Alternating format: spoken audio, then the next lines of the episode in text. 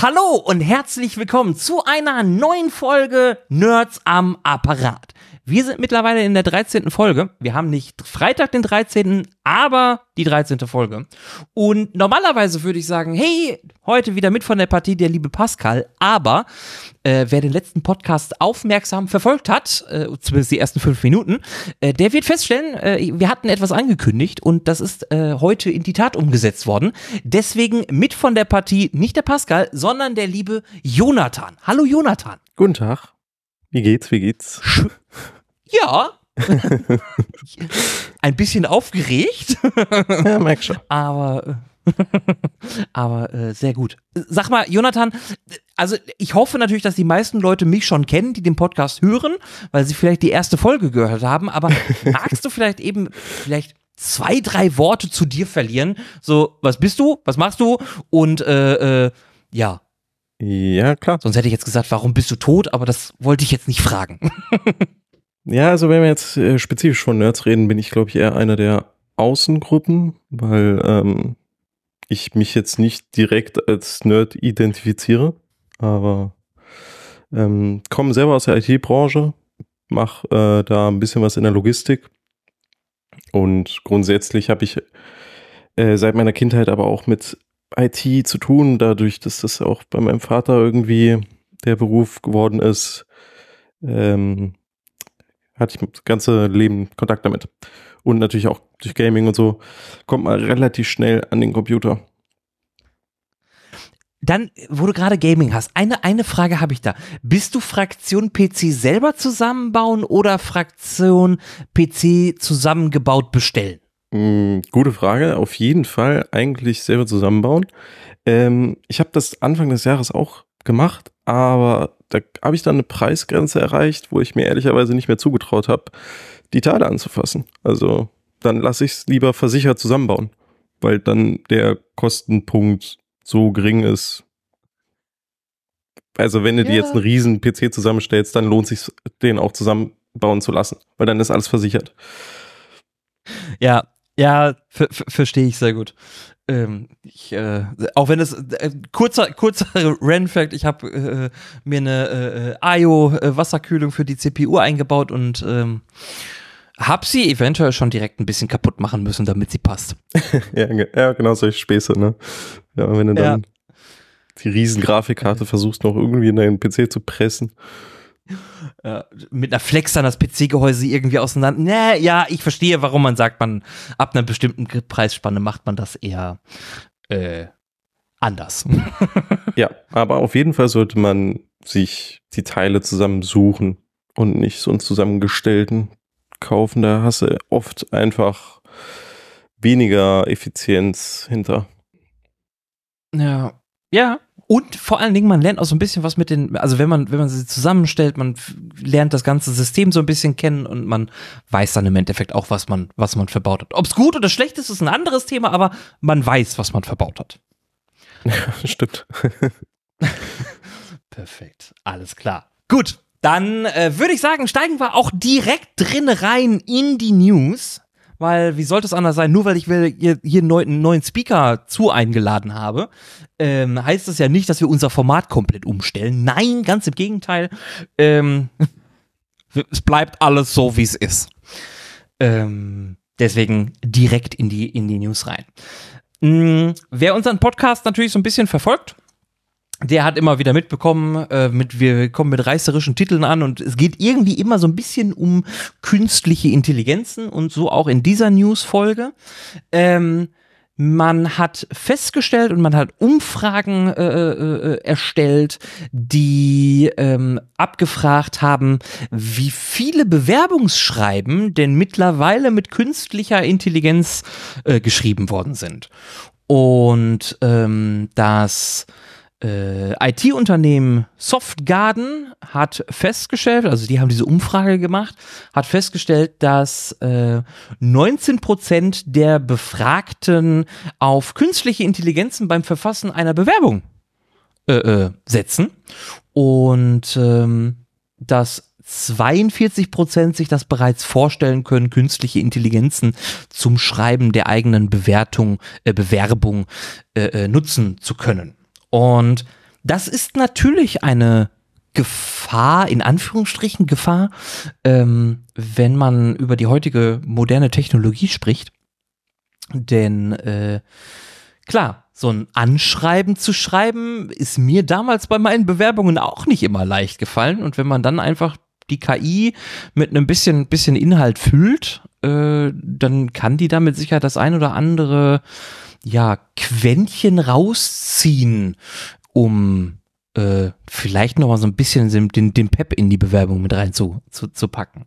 Ja, das kann ich mir auch vorstellen. Ähm, Der, dieser kleine extra Formulierungsansatz, wodurch die Bewerbung dann durchgewunken wird. Ja, also vor allen Dingen, also ich habe ich hab damals auch, bin, bin, habe auch sehr stark auf ähm, ja, ich habe also natürlich versucht, die Bewerbung immer auf das Unternehmen zuzuschneiden, ähm, was natürlich Farbgebung angeht, was aber auch den Text angeht, weil ich bewerbe mich ja nicht auf eine Stelle für einen IT-Consultant und schreibe dann vielleicht über Anwendungsentwickler-Doings äh, in meiner, meinem Anschreiben. Man passt das ja immer so ein bisschen an. Und ähm, ich habe damals bei meinem alten Arbeitgeber so eine, so eine tolle, ein tolles eine tolle Ausschreibung gefunden, die halt so, ja, wollt ihr der MacGyver unserer Kunden werden und ähm, äh, eins plus eins muss nicht immer gleich drei sein. Also es war eine super lustig geschriebene Aussch äh, Ausschreibung für die Stelle und ich habe halt genau so geantwortet.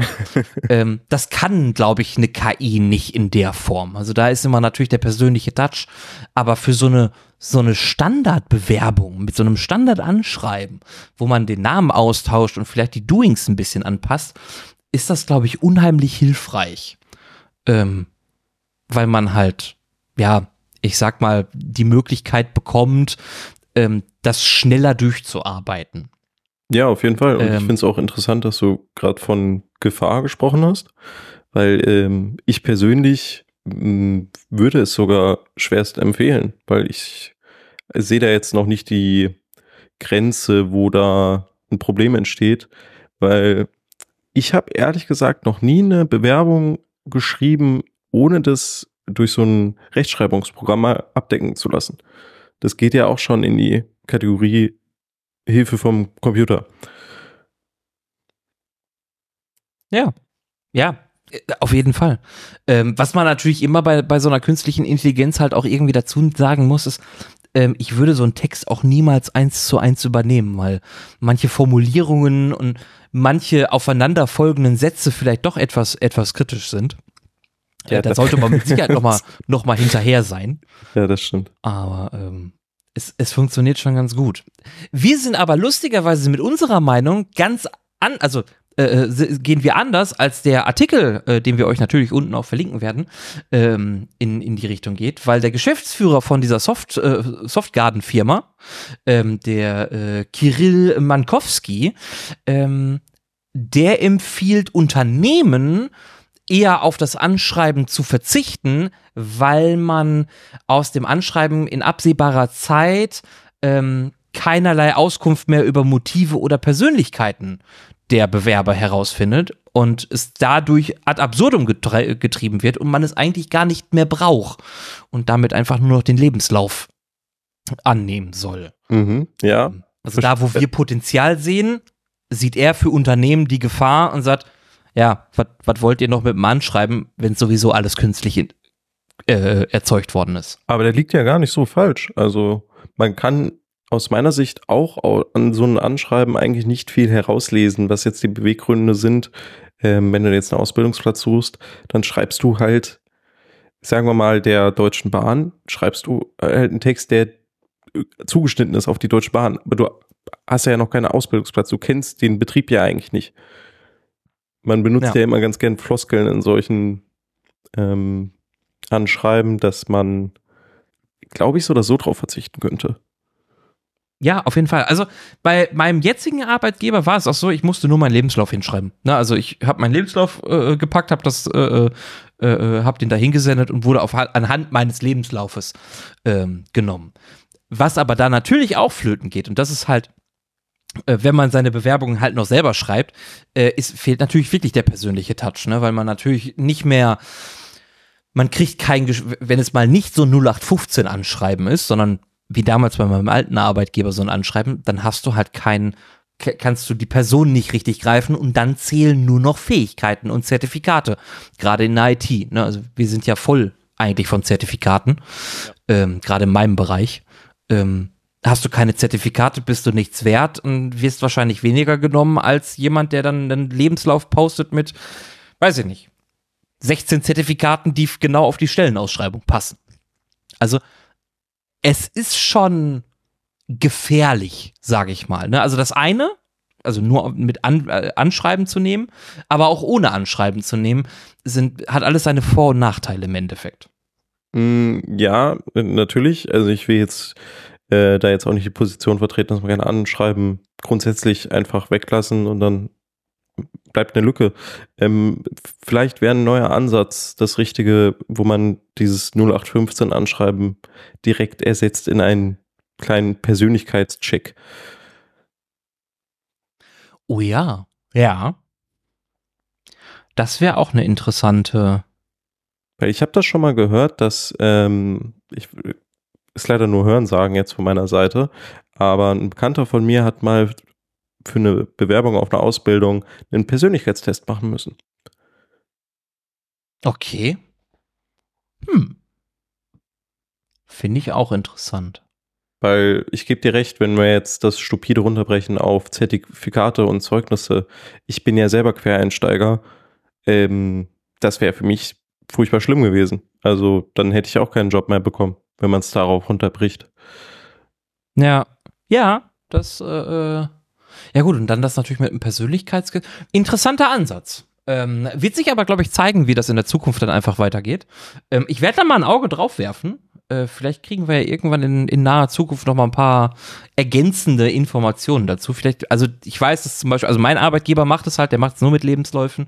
Äh, da gibt es natürlich immer noch das persönliche äh, Bewerbungsgespräch, klar, ähm, um damit den, den, also die Leute dann kennenzulernen. Ähm, die Deutsche Bahn setzt ja, glaube ich, auch nur noch auf Lebensläufe.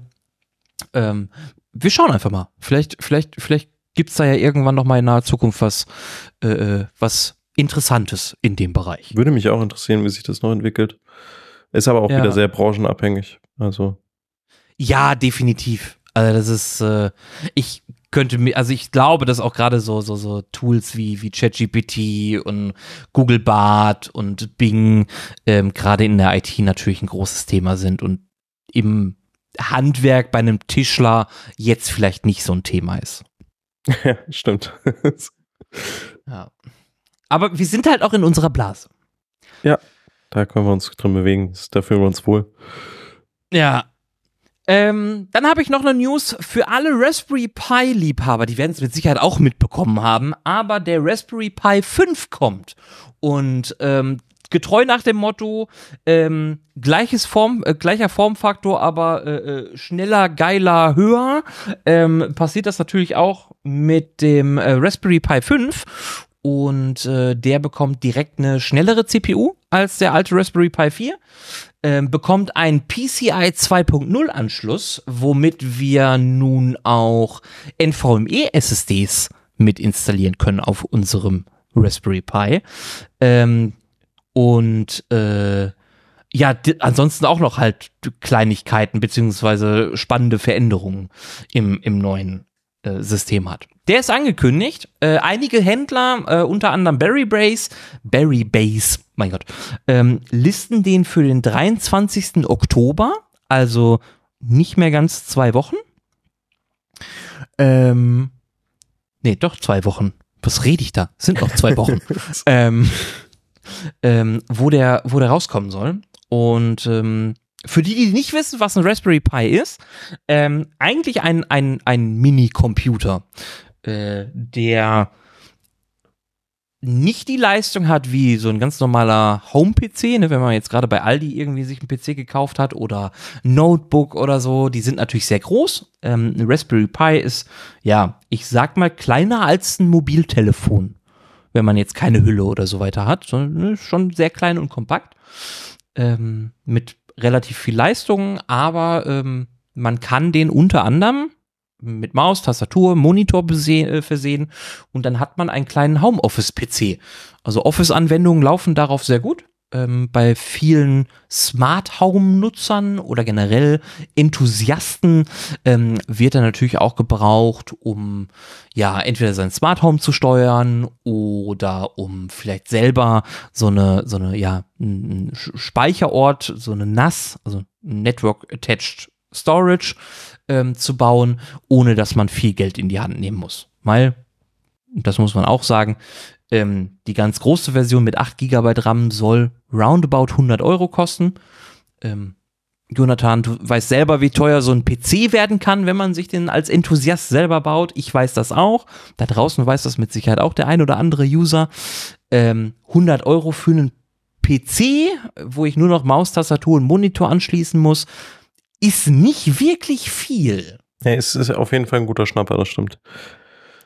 Ja, äh, dementsprechend sind die Dinger natürlich auch heiß begehrt, äh, vor allen Dingen, weil sie auch so vielseitig sind. Ähm, die haben ein eigenes OS, das läuft meistens auf Linux. Ähm, gibt aber mit Sicherheit auch Enthusiasten, die da auch Windows drauf laufen lassen. Ähm, das geht mit Sicherheit auch. Habe ich selber noch nicht gemacht. Aber das kommt jetzt in die fünfte Version und ähm, bietet dementsprechend auch ein bisschen mehr Power. Also für die, die es nicht mitbekommen haben und immer schon Bock hatten auf so ein Ding, gibt eine neue Version. Nutzt du selber eigentlich auch sowas wie, wie, wie Raspberry Pis oder ist das, ist, ist das noch eine, eine, eine Welt, die äh, noch nicht Einzug in deinen, deinen Alltag gefunden hat? Das ist noch eine Welt, die keinen Einzug bei mir hat, weil das mitunter in die Kategorie kommt für ein Smart Home, ein bisschen äh, da Struktur reinbringen, habe ich mich ehrlich gesagt noch nicht drum gekümmert. das ist aber noch so ein Projekt, äh, wo ich halt sehr viel Zeit und Geld für eingeplant habe, was also noch nicht im Kalender demnächst steht. Aber bin auf jeden Fall interessiert und ich werde mich da auch, glaube ich, gut einlesen müssen, um die ganzen Funktionalitäten ähm, da die Kniffe zu finden. Gerade bei Smart Home benutze ich ja selber Raspberry Pis und grundsätzlich kannst du sie ja so benutzen, wie benötigt. Da gibt's ja keine Grenze. Also ja, also hast du recht, ne, ich, ich selber nutze ja schon, ich habe selber äh, drei Raspberry Pis bei mir im Einsatz, äh, ein Dreier, zwei Vierer, nee, ein Einser, ein Dreier und ein Vierer sogar, äh, für die unterschiedlichsten Sachen. Und du hast vollkommen recht, die sind halt so individuell, gerade wenn man dann halt irgendwie auf der äh, äh, nur auf Linux-Basis eine Core-Installation hat, ähm, du kannst halt ganz viel Shitluder damit treiben. Selbst mit den ganz alten Modellen wie den Raspberry Pi 1, ähm, der ist halt bei mir auch im täglichen Einsatz und der leistet gute Dienste. Auch der Dreier noch. Ähm, sie sind sehr flexibel, ja. ja, aber wenn du möchtest, kannst du dir natürlich auch eine, was weiß ich, eine Handheld Gameboy Emulator bauen. Äh, Anwendungsmöglichkeiten ja. sind ja frei wählbar und deswegen, das ist ein, so ein Spielchen, da wollte ich noch gar nicht einsteigen, weil sonst verliere ich mich da ganz schnell drin. ja, verstehe ich. Verstehe ich sehr gut. Ähm, steigen wir direkt ein ins, ins, ins, in, in die nächste News. Ähm, Microsoft soll in Microsoft OneDrive neue Funktionen und KI unterbringen wollen. Ähm, die, wir hatten im letzten Podcast schon darüber berichtet, dass äh, das Thema künstliche Intelligenz bei Microsoft bzw. Microsoft Copilot im EU-Sektor ja durchaus ein Problem, äh, Problemkind ist, ähm, weil der Copilot noch umgebaut werden muss, damit er nach dem ähm, Wirtschaftsraum EU-Recht äh, äh, äh, benutzt werden darf. Ähm, also da sitzt halt ne, der EU-Rat und sagt, nee, nee, nee. Ähm, aber das heißt ja nicht, dass die Entwicklung stehen bleibt. Ganz im Gegenteil. Äh, Microsoft arbeitet natürlich weiter daran und so soll halt auch der Microsoft Copilot Einzug in die neue Generation von OneDrive halten, was bedeutet, dass wir die Möglichkeit haben sollen, ähm, Bilder zu filtern, Videos zu filtern, Dokumente zu filtern. Ne? Der Q-Pilot kann die dann anhand von Titeln und vielleicht auch Erstelldatum sortieren, filtern ähm, und für uns raussuchen. Aber es sollen halt auch zusätzlich zum Q-Piloten ähm, ja, An Anpassungen möglich sein in dem OneDrive-Ordner, wie zum Beispiel farbige Ordner. Ähm, das klingt jetzt eigentlich nach, boah, das ist ja, ich kann farbige Ordner machen für bestimmte Ordner, ne, für Themen, zum Beispiel meine Arbeit, die ist rot und ähm, meine Fotos, die sind gelb und äh, meine Liebesbriefe, die sind grün oder so. ja, die Liebesbriefe ähm, auf Computer, wer kennt sie nicht? Ja, natürlich. Ne? Alle eingescannt, ne? Ähm, noch drunter geschrieben, was für ein Parfüm da drauf war. Ne. ähm, hast du das nicht gemacht? Also wirklich. Nee, nee, nee. Ähm.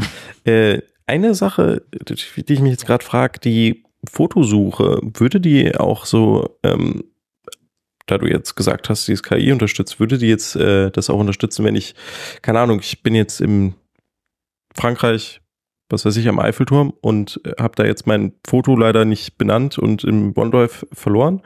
Wenn ich jetzt nach Eiffelturm suchen würde, würde die KI das Foto finden können?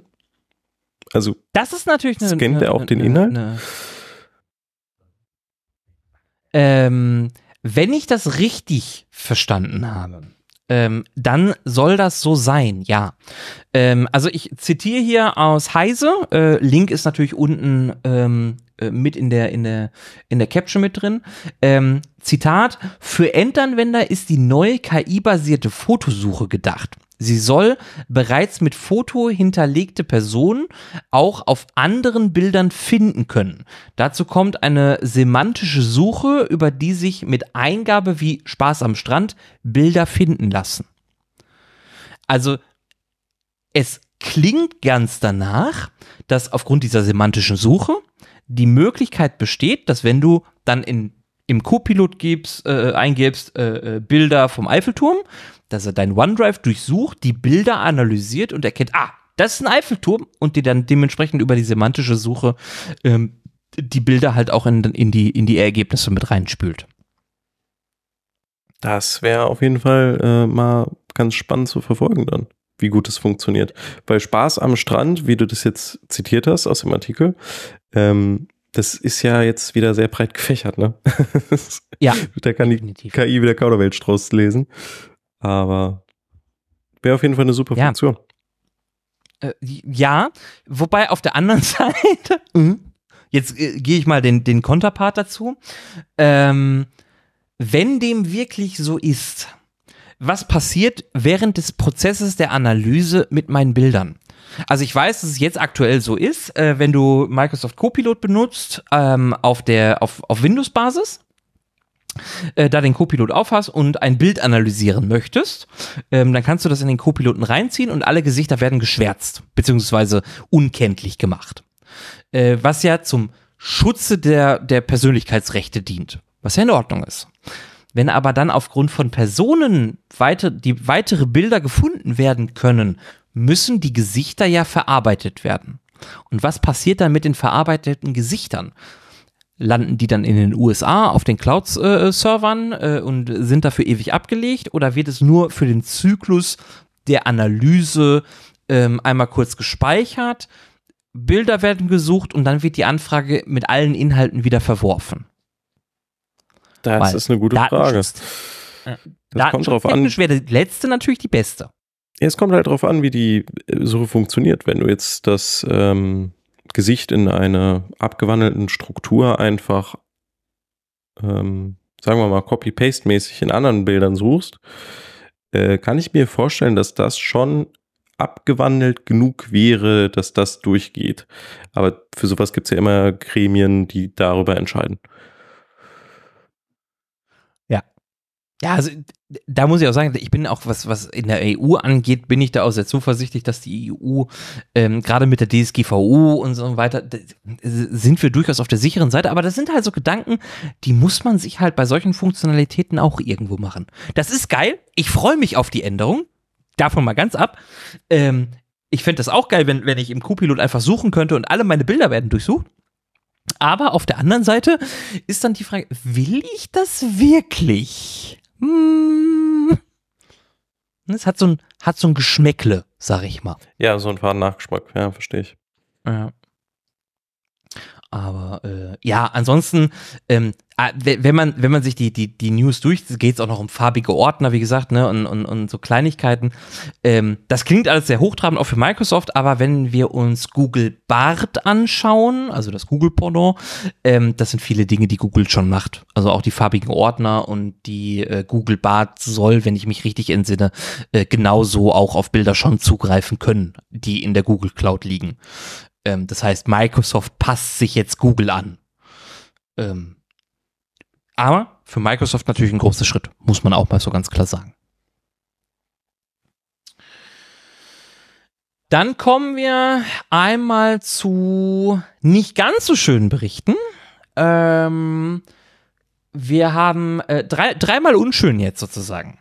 Ähm, es gibt eine kritische Schwachstelle in WS-FTP ähm, eine relativ alte FTP-Software, die immer noch äh, äh, aktiv genutzt wird. Und da gibt es eine ähm, äh, äh, Sicherheitsstelle beziehungsweise ein, eine Schwachstelle, die auch aktiv ausgenutzt wird. Also das kann man, kann man äh, so definitiv sehen.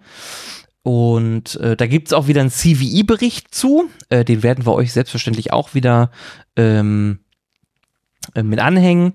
Aber ähm, hier geht es darum, dass die Hacker auf die WS-FTP-Server ähm, äh, die, diese direkt angreifen und ähm, von da aus dann ähm, sich, äh, äh, mir ist das Wort entfallen, ähm, Zugriff zu den, zu den Daten auf den äh, FTP-Servern ähm, äh, äh, stibitzen können. So.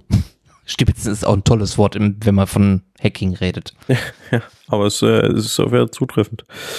Also da kann ich durch den äh, durch meinen Beruf ähm, bin ich ja viel in Kontakt mit solchen Herstellern von sagen wir mal äh, Autoteilen oder vom Stahl etc. Alles was aus der Automobilbranche zum Beispiel gebraucht, genutzt und gebaut wird.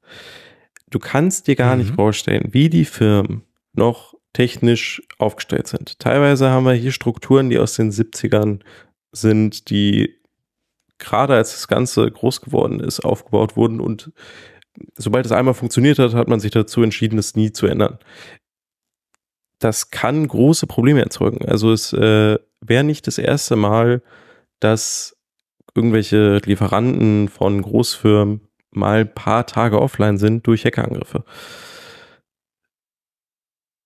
Aha, okay. Und äh, gerade was die Logistik angeht, äh, kann ich dir auch versprechen, wird noch sehr viel FTP benutzt. Viel zu viel. Ja, wobei FTP ja solches nicht, nicht, nicht, nicht schlimm ist. Das Problem ja an dem, an dem, an dem WS-FTP ähm, ist, dass man über nicht authentifizierte äh, äh, äh, äh, Personen, also als die Angreifer sind nicht authentifiziert, also haben keine, keine Zugangsdaten, ähm, über diese Ad-Hoc-Transfermodule in WSFTP können die halt einfach Fremdcode ausführen.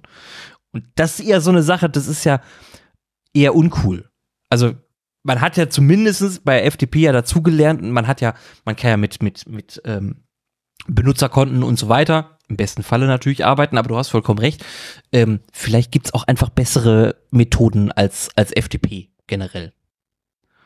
Ja, kann ich mir auf jeden Fall vorstellen. Und ähm, ich gebe dir natürlich auch recht, was jetzt die Nutzung angeht, hat sich FTP natürlich weiterentwickelt. Man muss es nur benutzen. also. Ja. Und vor allen Dingen muss man seine scheiß Software halt auch updaten. Also das, das merkt man halt immer wieder. Ähm, also man, man merkt es sowieso allgemein, wenn so ein CVI-Bericht, also diese CVI-Berichte sind ja die, die Berichte ähm, für, für Schwachstellen, ähm, wenn die rauskommen, werden ja die Angriffe potenziell auch häufiger, äh, weil die Hacker dann natürlich die offizielle Seite sehen und oh, da gibt es eine Schwachstelle und dann probieren die diese Schwachstelle natürlich aus.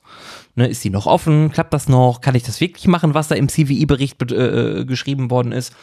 Und dann probieren sie das aus. Und wenn das dann Leute gibt, die halt ihre Software immer noch nicht geupdatet haben, dann sind sie natürlich Opfer dieser äh, Sicherheitslücke. Und ähm, deswegen auch hier an der Stelle immer der Ratschlag, wenn ihr WS-FTP benutzt, updatet das Ding bitte. Ähm, weil mit der Version auf 8.8.2, das ist dann die aktuellste Version, ähm, ist man schon vor den potenziellen Angriffen geschützt. Ähm, und es werden sechs weitere Schwachstellen behoben auf 8.8.2. Äh, also updaten. Bitte. Dringend. Kann man auf jeden Fall nur empfehlen. Ja. Ähm, dann gibt es noch weitere Berichte zu äh, Hacking. Ähm, wenn es, also es, es äh, häufen sich die Berichte, dass man als Cloudflare-Kunde, also ähm, ein Betreiber eines Rechenzentrums, ähm, die haben ja Kunden, wo dann deren Webseiten laufen, die vielleicht auch nur Storage gemietet haben oder oder oder. Und Cloudflare ist einer der sehr großen.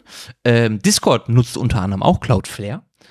Ähm, wenn ich Kunde bei Cloudflare bin, äh, dann kann ich über Cloudflare ähm, DDoS-Attacken starten.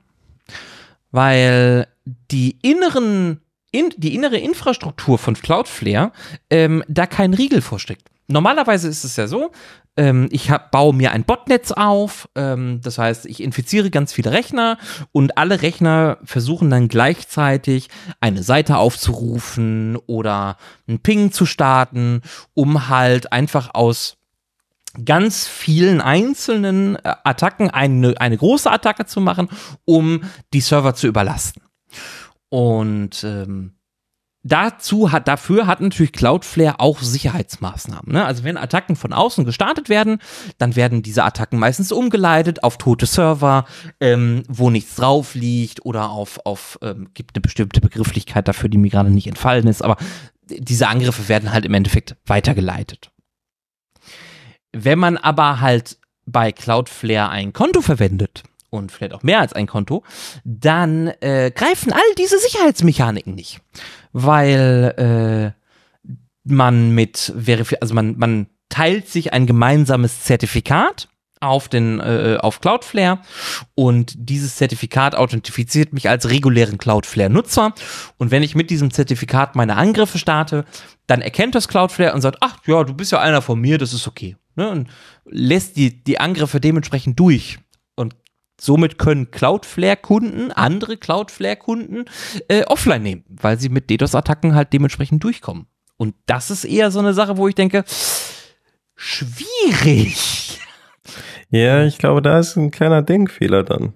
Du kannst ja nicht alle deine Kunden auf demselben Zertifikat laufen lassen.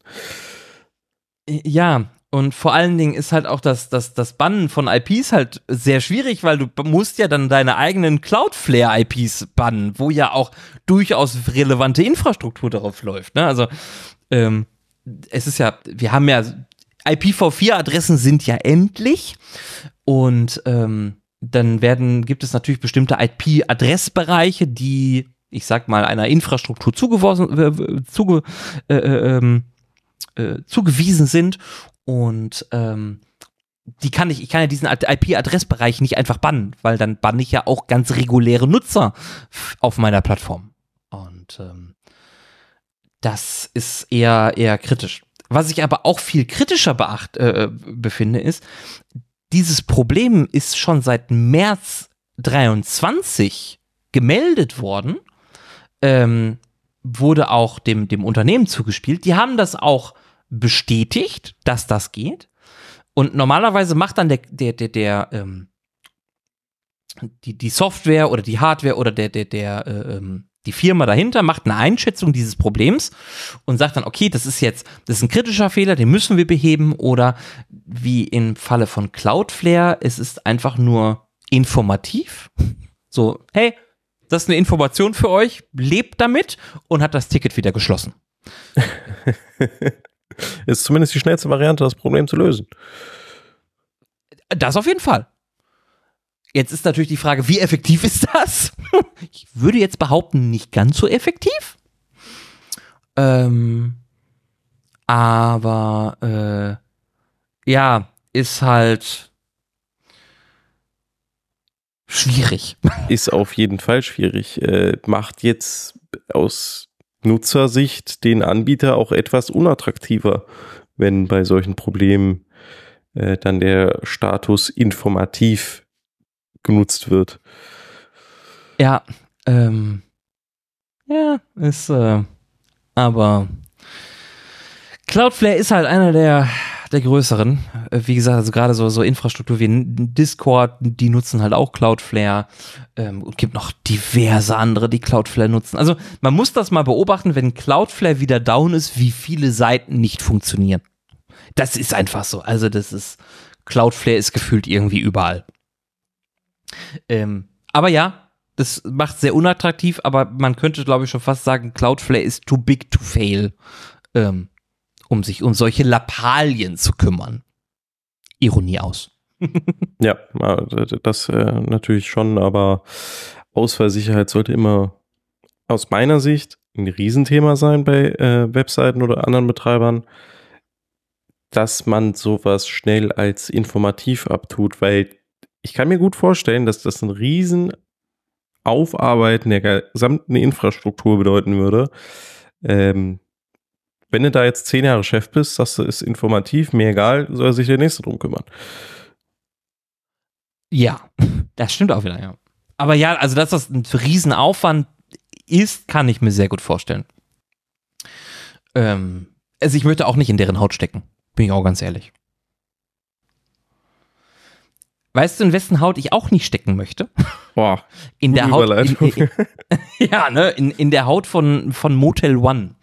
Ähm, das ist eine Hotelkette. Äh, vielleicht hat der ein oder andere ähm, das schon gehört oder nutzt auch selber Motel One. Die sind ja in vielen Großstädten und auch kleineren Städten vertreten.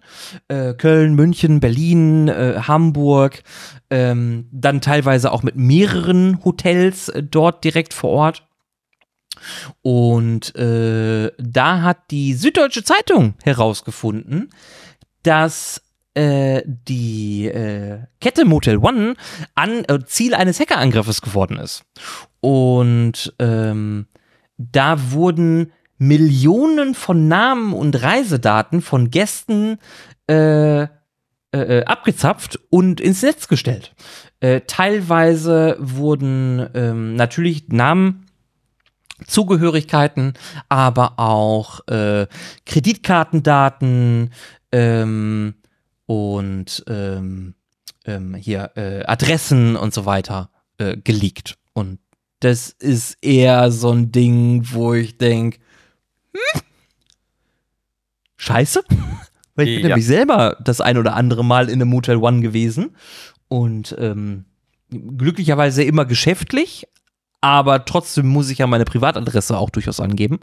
Ähm, ist nicht schön. Äh, vor allen Dingen, also es sind alles Daten äh, von 2016 und neuer. Ähm, das heißt, wir reden hier von sieben Jahren Daten. Und äh, da sind, glaube ich, der ein oder andere Kunde durchaus im Motel One gewesen. Das auf jeden Fall. Also ich habe mir gerade nochmal die Liste angeguckt. Es gibt 90 Hotels auf 13 Länder verteilt und es sieht auch hauptsächlich danach aus, als wäre das für geschäftliche Zwecke ausgerichtet. Ja, ist, ist häufig. Also Motel One ist, ähm, also ich glaube, es ist bevorzugt gerade, also äh, gerade in der IT, glaube ich, ist das, ist das ein gern genommenes ähm, äh, Hotel, weil du kannst dich, du kannst dir der Qualität sicher sein und es ist nicht teuer. Also es ist nicht so teuer, würde ich sagen. Äh, trotzdem Top-Service. Aber das ist nur Side-Fact. ähm, aber auch da muss man natürlich, ne, es ist niemand, niemand ist geschützt vor, ähm, vor solchen Hackerangriffen. Ne? Auch selbst so eine große Hotelkette, die ja auch ähm, äh, durchaus Verantwortung haben für, für solche Daten, äh, für, für solche Daten. Ähm, ist das schon, schon durchaus äh, äh, ein Schlag. Ja, ist auf jeden Fall reputationsschädigend. Das kann man ja. auf jeden Fall sagen. Ähm, also Motel One selber redet davon, dass nur, nur in Anführungsstrichen, ne, also Relation setzen, 150 Kreditkartendaten ähm, äh, äh, abgegriffen werden konnten. Ähm, das ändert aber trotzdem noch nichts. Dass, also wie gesagt, die Süddeutsche Zeitung hat gesagt, es sind, sind Millionen Namen und äh, Reisedaten von Gästen. Jetzt sind natürlich die Datensätze mit Sicherheit auch durchaus unterschiedlich. Ne? Also es könnte natürlich sein, dass nur in Anführungsstrichen äh, 150 Kreditkartendaten abgegriffen worden sind. Es ändert aber trotzdem nicht, dass es kann ja trotzdem sein, dass Millionen Namen mit Reisedaten existieren. Und das, äh, man muss halt immer abwägen, welche Daten sind jetzt kritisch und welche nicht. Aber wenn da jetzt zum Beispiel steht, ne, der, der Lukas ähm, der wohnt da und da, dann ist das schon mal ein Schritt mehr, um meine persönlichen Daten abzugreifen. Kreditkart Kreditkartendaten sind da natürlich aber noch mal schlimmer, weil die werden mit Sicherheit mit vollständiger Nummer, Ablaufdatum und hier dieser dreistelligen PIN äh, abgespeichert. Das wäre dann äh, sehr problematisch. Das auf jeden Fall, ja. Aber äh, da äh, jetzt nochmal die Frage, wenn die von 150 Kreditkarten nur in Anführungszeichen reden, ähm, wie lang steht, ich habe mir den Artikel jetzt nicht durchgelesen, aber wie lang ähm, hat denn der Angriff gedauert, bis sie das unter Kontrolle gekriegt haben? Ich würde sagen, lang genug. okay. Ähm, äh, stand, jetzt, stand jetzt auch nicht dran. Ähm, äh, also Motel One versucht jetzt natürlich auch, auch Schadensbegrenzung, also sie sind da jetzt auch mit Sicherheitsexperten äh, äh, dran und äh, versuchen die Probleme auch zukünftig oder für die Zukunft zu lösen. Aber äh, in der Regel, es kommt ja immer darauf an, wie angegriffen wird. Ähm, also gehst du da halt wirklich mit einer Brechstange rein ähm, und nochmal irgendwie einem, einem, einem, einem 5-Kilo-Motec, also schwerem Hammer und brichst da einfach die Türe ein und sagst, äh, also virtuell die Türe einbrechen ähm, und holt sie das oder sind sie still und heimlich vorgegangen und haben halt über Wochen, Monate, Jahre die Daten abgegriffen? Na, das weiß man natürlich nicht. Ähm, aber äh, kritisch ist es halt so oder so. Ja, das stimmt. So, und dann haben wir den Newsbereich auch fertig. Yay! So, jetzt kommst du auch mal ein bisschen zum Quatschen. Wobei, du quatscht ja schon. Ja, ich versuch's. Ähm, das machst du auch sehr gut. Ja, man muss das auch mal. Ich klopf dir virtuell auf die Schulter. Ey, solange man nicht raushört, dass meine Stimme eigentlich noch ziemlich angeknarrt ist von äh, Erkältung, dann bin ich zufrieden. Ja, also du hast vielleicht noch nicht die richtige Radiomoderatorstimme, die wir angekündigt haben, aber du gehst schon sehr stark in die Richtung. Ja, sie ist ein bisschen kratzig jetzt. Ich trinke Tee. Ja. Ich versuch's. Deswegen versuche ich auch deine Stimme ein bisschen zu schonen. Ja, wenn du dich hier schon sterbenskrank hier hinschleppst. Klar, wenn ein Termin ist, bin ich da. Kein Problem. ja. Ähm, Nee, wir haben uns natürlich noch ein, noch ein seichtes Thema zum Einstieg äh, äh, äh, ähm, erdacht. Und ähm, gerade deswegen, weil es mir auch äh, erst kürzlich passiert ist, dass ich festgestellt habe, dass ich doch schon ziemlich abhängig von der, von der Cloud bin.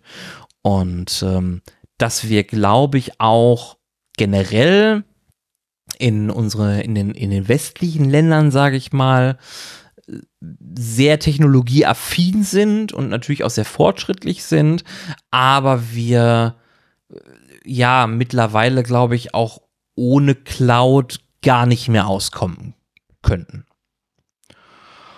Und ähm, mir ist das erst erst erst, erst kürzlich äh, äh, aufgefallen, weil ich habe äh, Beispiele jetzt aus der aus dem aus Smart Home, aber ähm, ich habe ein äh, Balkonkraftwerk.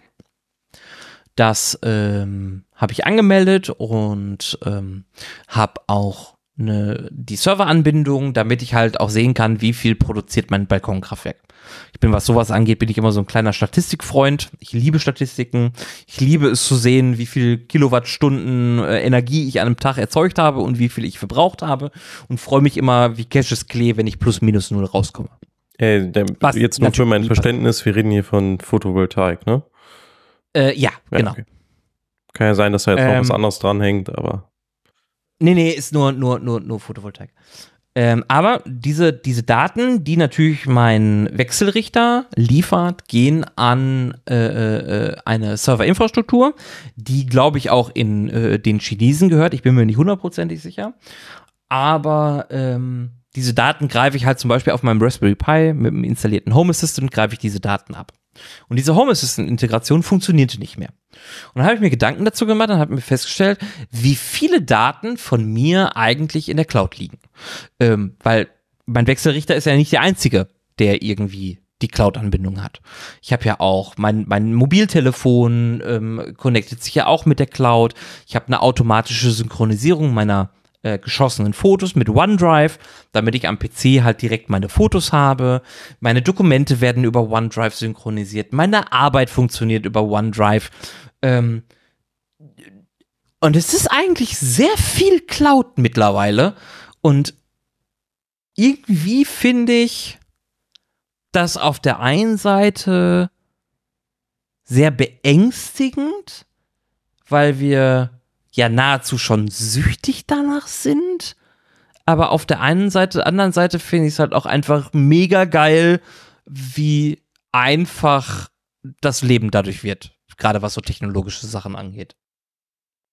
Ja, also da gebe ich dir auch recht. Es gibt auf jeden Fall aus meiner Sicht so viele Anwendungsmöglichkeiten, dass du nicht drum herum kommst, das zu nutzen. Also ähm, egal, ob du jetzt ein versierter technischer Nutzer bist oder nicht, wenn du dir ein Handy kaufst und es startest, dann will das zu irgendeiner Cloud eine Verbindung aufnehmen. Egal, ob es jetzt Samsung ist oder Google oder Microsoft. Äh, die haben ja jeder seine eigene. Aber mh, hm, du kommst nicht mehr drum herum. Es hat viele Vor- und Nachteile und da wollten wir uns ja mal ein bisschen äh, jetzt mal die Pro und Kontras angucken. Würde ich es ja. jetzt mal nennen. Ähm, ich hatte, glaube ich, also in unserem, in unserem, unserem Gespräch hatte ich ja auch vernommen, also du bist ja, also bist ja auch technikaffin. Ähm, und auf der Arbeit nutzt du, glaube ich, auch Cloud, ne? War, war, hatte ich so richtig in Erinnerung, ne? Ja, also auf der Arbeit gibt es dann mehrere Bereiche, wo Cloud genutzt wird, aber ähm, im Großen und Ganzen gibt es die Zentralisierung aller Firmendaten in der Cloud.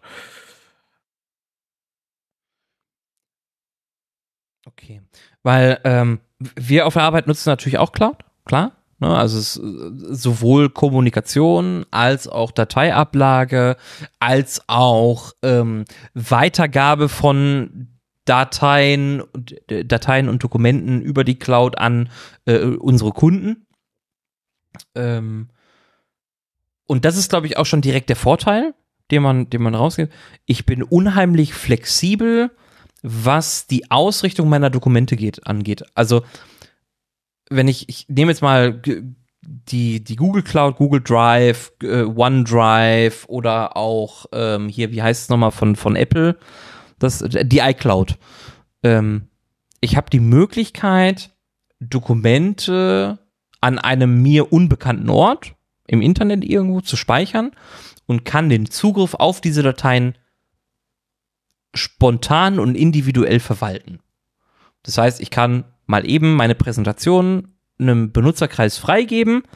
Und wenn ich da keinen Bock mehr drauf habe, dann kann ich die Berechtigung auch einfach wieder entfernen. Ähm, und sie haben keinen Zugriff mehr drauf. Also ich bin super flexibel, was Dateifreigaben angeht. Und das finde ich schon ziemlich cool. Ja, hat auch geschäftlich immense Vorteile.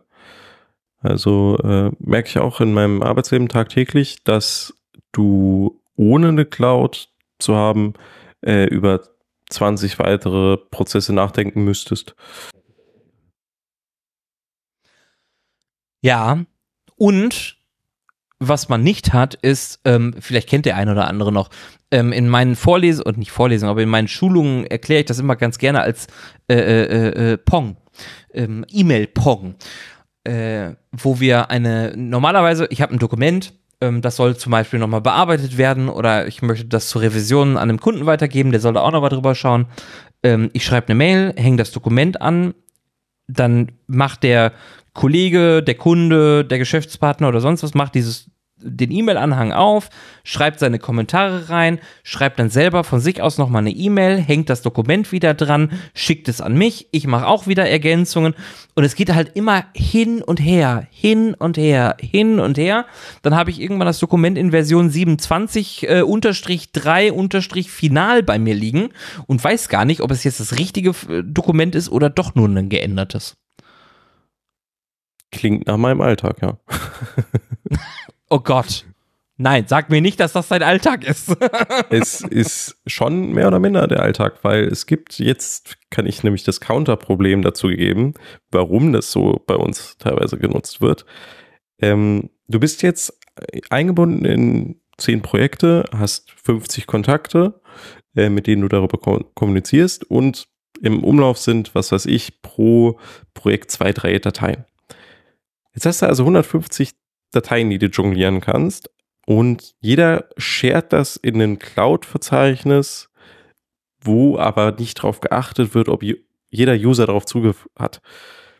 Und das bremst das Projekt extrem aus, weil dann muss erstmal infrastrukturmäßig was äh, entweder Ticket erstellt werden oder man hat das falsche Verzeichnis gewählt und man muss dann erstmal die ganze Struktur shiften. Also das hatte ich auch schon mehrfach. Du verlierst Daten einfach schneller, wenn sie in SharePoint, OneDrive, in dem, hm, was weiß ich, Nexus äh, landen und du siehst sie nie wieder. Gut, okay. Ja, ich, ja, verstehe ich. Ja, kann ich, kann ich nachvollziehen. Aber wäre es dann nicht eigentlich einfacher zu sagen, okay, ich mache mir ein Google Drive Link, OneDrive Link, whatever. Ich spreche wahrscheinlich einfach nur noch von OneDrive, aber stellt euch vor, ich meine auch die anderen Tools. Ähm, nehme, nehm, nehme, nehme mir den Link und packe den dann in die E-Mail und informiere alle darüber und dann weiß jeder direkt Bescheid und habe trotzdem über den Link die Freigabe? Ich persönlich mache das auch, wenn äh, ich die Kontrolle darüber habe, äh, wie das Ganze losgetreten wird, mache ich das auch so. Ich schreibe dann einfach in der Mail, die, alle Daten, die dazu benötigt werden, finden Sie hier und dann direkt eingebunden als Link zum Anklicken des Verzeichnisses. Ähm, macht nur nicht jeder so und dann hast du zwei unterschiedliche Teams, die daran zusammenarbeiten. Die einen haben es schon bei sich abgelegt, der Chef will nee, aber das auch noch ja. bei dir abgelegt haben. Dann hast du es entweder doppelt oder du hast halt nicht die Berechtigung, in den anderen Teams irgendwas zu konfigurieren. Ähm, ist auf jeden Fall auch eine Schlacht, die zu kämpfen ist mit solchen Daten. Ja, stimmt, gebe ich dir recht. Äh, wenn ich jetzt auch gerade so bei mir überlege, ähm, doppelte Pflege ist schlimm. Und gerade wenn es, wenn es darum geht, wir haben Cloud-Daten, wir haben einmal einen Datensatz beim Kunden liegen, wir haben einmal bei uns einen Datensatz liegen. Das liegt zwar alles in der Cloud, aber pflegen muss ich es trotzdem. Ich muss trotzdem beide Datensätze pflegen und ich muss mich einmal bei der Kundenumgebung anmelden, da auf die Dateien zugreifen, muss im, kann im besten Falle, weil ich eine virtuelle Maschine offen habe, copy-pasten. Oder ich muss den ganzen Scheiß nochmal neu schreiben. Ja, ja. Es hat auch Nachteile, das stimmt. Ja, und also, vor allen Dingen. Ja, sorry. Ja.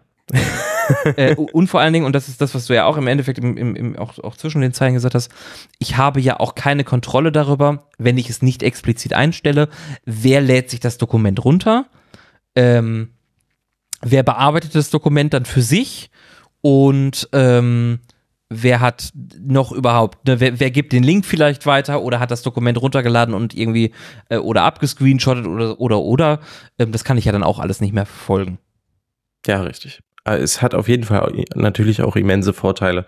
Wenn wir es jetzt ähm, lokal, also aus meiner Sicht lokal wäre jetzt äh, eigener Standort, ähm, eigenes Team, wenn man es so betrachtet, ich sehe sofort, was meine Kollegen an was für, da also woran die arbeiten, was für Daten die in den Händen haben, weil ich kriege Mitteilungen, was sich bei uns ändert. Ähm, und dadurch habe ich eine einfach ein Verlauf auch, wie mhm. gearbeitet wird, womit gearbeitet wird. Ich kann Sachen gut tracken. Funktioniert immer schlechter, wenn du es hochskalierst. Aber ja, ja. auf der auf der Ebene des lokalen, also der äh, lokalen Nutzung, ist auf jeden Fall die beste Variante, die du haben kannst. Ja. Und was aber auch nochmal ein Vorteil, auch gerade generell, wenn wir jetzt mal weggehen von, von Dokumenten, aber von der, von der Cloud-Arbeit gehen, und das ist davon, davon lebe ich halt auch, ähm, deswegen kann ich es nur positiv sehen. Ähm, ich habe die Möglichkeit, gerade durch jetzt die Microsoft 365 Suite oder die Google Suite, was auch immer, ähm, ich kann von zu Hause aus arbeiten. Ich brauche keine 12.000 VPNs mehr, um mich auf die verschiedensten Kundenumgebungen zu schalten sondern ich habe meine Logging-Daten, ich habe meine Multifaktor-Authentifizierung, vielleicht noch einen YubiKey, ähm, um den Account beim Kunden XY zu sichern, nehme meinen PC oder mein Arbeitsgerät, melde mich auf der Microsoft-Umgebung an und kann direkt im Browser alles bearbeiten. Ich kann mein Teams da öffnen, ich kann meine Dokumente da aufmachen, ich kann auf den SharePoint zugreifen und kann einfach alles, alles machen. Das ist halt auch ein, für, für mich ein Riesenvorteil, weil ich kann mit meinem faulen Arsch auf meinem Stuhl sitzen bleiben und muss nicht hin zum Kunden fahren. Ja, ja ist bei mir genauso. Also, äh, dass du flexibel von überall aus arbeiten kannst, wenn es, äh, sagen wir mal, richtig konfiguriert ist, ist ein immenser Vorteil. Ja. Was aber auch, äh, auch gleichzeitig wieder ein Nachteil ist, weil man kann dann auch mal schnell im Urlaub angerufen werden und sagt, ne, kannst du mal eben und du sitzt gerade auf Malle und ich wäre jetzt nicht mein Ausflugsziel, du bist gerade auf Texel, sagen wir es so, da wäre ich lieber, ähm, bist auf Texel und wirst angerufen und sagst, ey, kannst du mal eben kurz beim Kunden XY, da sind die Security-Maßnahmen, du brauchst mal neue GPUs einrichten, mach mal. Weil du bist der Einzige, der es kann. Ist dann halt auch wieder scheiße. Ja, ist aber also, eigentlich auch Alltag. Ja, leider. Richtig, also ist, man, das ist ne, halt das die Negativseite, aber dafür muss ich jetzt nicht fünfmal die Woche ins Büro fahren. Ja, ja, das stimmt. Also man ist auf der einen Seite wesentlich flexibler, aber man ist auch erreichbarer. Ja, irgendwie. du bist halt flexibler, ne? ja, ja. hm, scheiße. Ja. Kannst halt immer arbeiten. Ja, aber ansonsten ist Cloud schon ein schönes. Also gerade wenn ich jetzt auch darauf, also ich gucke da natürlich mit einem lachenden und einem weinenden Auge drauf, was jetzt mit so mit mit Copilot kommt, äh, kommt ähm, und auch den anderen äh, KI-Tools, ähm, dann bin ich da auch sehr gespannt, wie das meine Arbeit neu strukturiert und ich weiß, dass es das tun wird. Ähm, wie viel Vereinfachung habe ich, wie viel Erschwernis habe ich und werde ich vielleicht doch ersetzbar, weil zum Beispiel, und ich bin im Bereich Schulung unterwegs, äh, Schulungen zukünftig nur noch über KI-Tools generiert werden. Was ich jetzt nicht glaube, also ich glaube, ich habe dann die nächsten fünf Jahre noch Ruhe, aber da muss man sich Gedanken drüber machen. Interessant, hab, hätte ich nie drüber nachgedacht, ob äh, gerade sowas wie Schulung, was für mich eine sehr persönliche Interaktion ist, ähm, ersetzt wird. Wäre aber grundsätzlich natürlich gar nicht so weit weg wie von Lehrmitteln. Nee, also du kannst eben. ja dann also direkt auch in die Schule äh, gucken. Ja, ja, äh, definitiv. Ähm, hast, du, hast du vollkommen recht. Ähm, dadurch, dass wir halt, also auch gerade mit dem Podcast natürlich, ne, meine Stimme ist durchaus äh, greifbar, man könnte sie sogar nachproduzieren. Ähm, und wenn man halt von reiner ähm, Frontalbeschallung, wie es ja in Universitäten in der Regel ist, ähm, wenn man davon ausgeht, dann wäre das, glaube ich, schneller erreichbar, als man, als man glaubt. Und das Ganze könntest du halt auch über die Cloud einfach abhandeln. Ab, äh, du hast deine Speicherorte, ne, die Leute können auf die Dokumente in der Cloud zugreifen, von überall, von über, von jedem Ort. Ich habe eine künstliche Intelligenz, die das Präsentationsmaterial einfach nur durchrattert. Ähm, und äh, braucht keinen kein Lehrer mehr, der da einfach nur, also kein, kein Professor mehr, der da einfach steht. Ja, also gerade bei sowas wie Vorlesungen kann ich mir das vorstellen, ja, dass das kommen wird und auch schnell kommen wird, weil wir haben ja einfach Mängel in den Bereichen. Ähm, wenn ich jetzt wieder von dem normalen schulischen Aspekt äh, gehe, es wäre natürlich cool, wenn Leute leichter studieren könnten, wenn man solche Vorlesungen einfach von der KI durchnudeln lässt. Dann brauchst du halt keine 20 Professoren mehr an deiner Uni. Ja. Aber Und du wärst zeitautark. Ja, richtig. Äh, du könntest auch dann über, was weiß ich, einen Webzugriff, jeder Schüler könnte sich das in seinem eigenen Tempo dann angucken. Aber hier sehe ich dann auch das Problem, sobald es in die praktische Anwendung geht. Du in deinen Schulungen unterrichtest ja auch Nutzung und Anwendung von Microsoft Teams zum Beispiel. Mhm. Ähm, wenn ich da jetzt eine Frage hätte, ich glaube nicht, dass die KI so schnell dabei wäre, ähm, mir das erklärend zu beantworten. Bis nee, auf die, also, also die einzelnen Fakten, klar, könnte man so durchrattern. Aber das ist nicht besser als die Microsoft Thieves Anleitung. Ja, ja, ne, da hast du vollkommen recht, klar. Ähm, also Frontalbeschallung ist einfacher als solche Schulungen, wie ich sie halte, weil ich natürlich sehr interaktiv auch umgehe. Das heißt, jeder hat so seinen Redeanteil, auch die, die, die, die Zuhörer ähm, weil ich auch mal eine Pause brauche vom ganzen Reden. ähm, aber ähm, wir reden ja auch aktuell nur über, über Large Language Mod äh, Models, die ja einfach nur ein Wort nach dem anderen generieren und irgendwie hoffen, dass es dann passt. Aber ähm, der Schritt weiter ist halt nicht mehr so weit weg, wie es vor zehn Jahren noch war. Und ja, auf jeden Fall wenn ich mir aktuell angucke, es gibt durchaus Anbieter, die für, ich glaube, acht verschiedene Sprachen Videos für Microsoft 365 Produkte produzieren. Ähm, das machen die natürlich auch nicht mehr alles händisch. Ne? Also da sitzt kein, kein Mensch mehr hinter und dreht wirklich ein Video, sondern das passiert bei denen schon seit Jahren automatisiert. Also die haben auch eine, eine künstliche Stimme, die Wörter einfach abliest und ähm, das dann in ein, in ein Video gefasst wird. Ähm, ja. Bin ich und, sehr gespannt, was damit passiert, weil ich würde mich sehr darauf freuen, wenn Information und Lehrmaterial günstiger zugänglich wird. Ja, auf jeden Grundsätzlich Fall. einfach, dass die Leute, wir sind ja im Zeitalter der Information und trotzdem ist es unheimlich schwierig, an die richtigen Informationen zu kommen. Ja. Aus ähm, meiner Sicht. Da möchte, oh. ja, hast du, hast du, hast du vollkommen recht. Also das wäre, das wäre, das wäre cool, ähm, weil du das gerade so gesagt hast und ich verfolge The Morpheus auf YouTube relativ äh, äh, intensiv, weil er gute Videos macht. Ähm, unbezahlte Werbung, äh, einfach nur, weil ich das Projekt unheimlich geil finde, weil du gerade auch angesprochen hattest, ähm, kostenlose Weiterbildung ne, und Material günstiger und, und, und zugänglicher zu haben.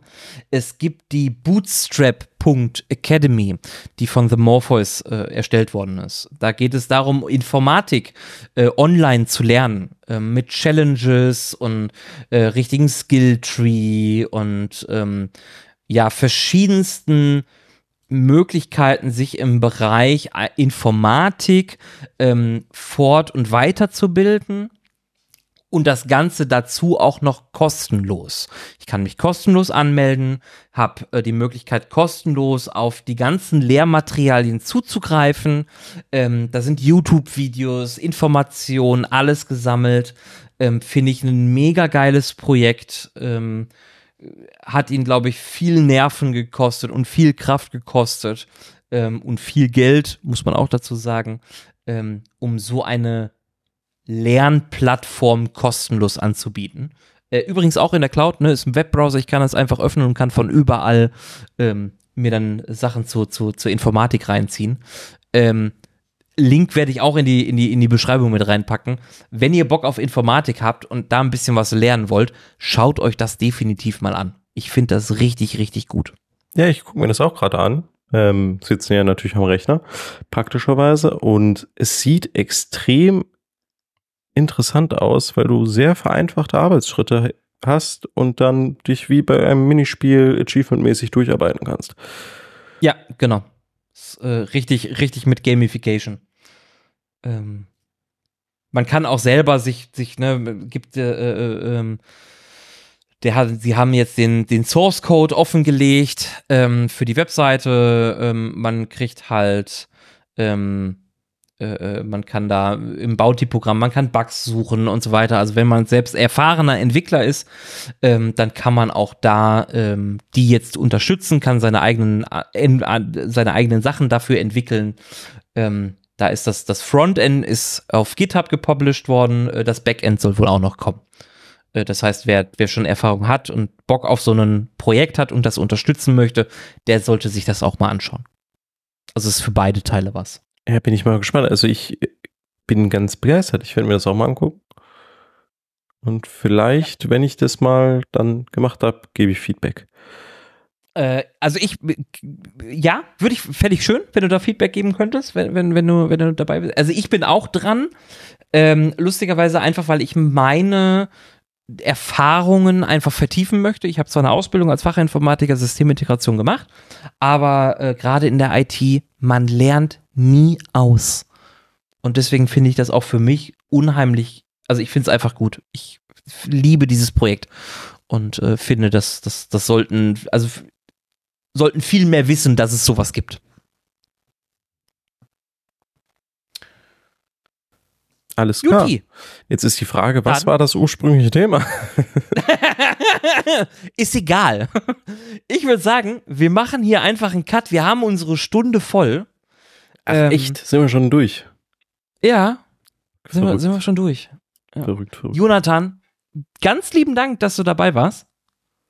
Und ähm, ja, ich danke dir. Andi, äh, ja, gerne, immer wieder. Ja, ja, genauso von meiner Seite aus, gerne immer wieder. ähm, ja, und an euch da draußen, ganz lieben Dank, dass ihr bis hier hinten äh, durchgehört habt. Äh, könnt euch wieder einen virtuellen Keks nehmen. Und ähm, hoffe, ihr hattet ganz viel Spaß mit der Folge. Ich hoffe, äh, äh, äh ihr habt nur positive Worte über Jonathan zu finden. Und dann bleibt mir nur noch zu sagen, ähm, tschüss und bis zum nächsten Mal.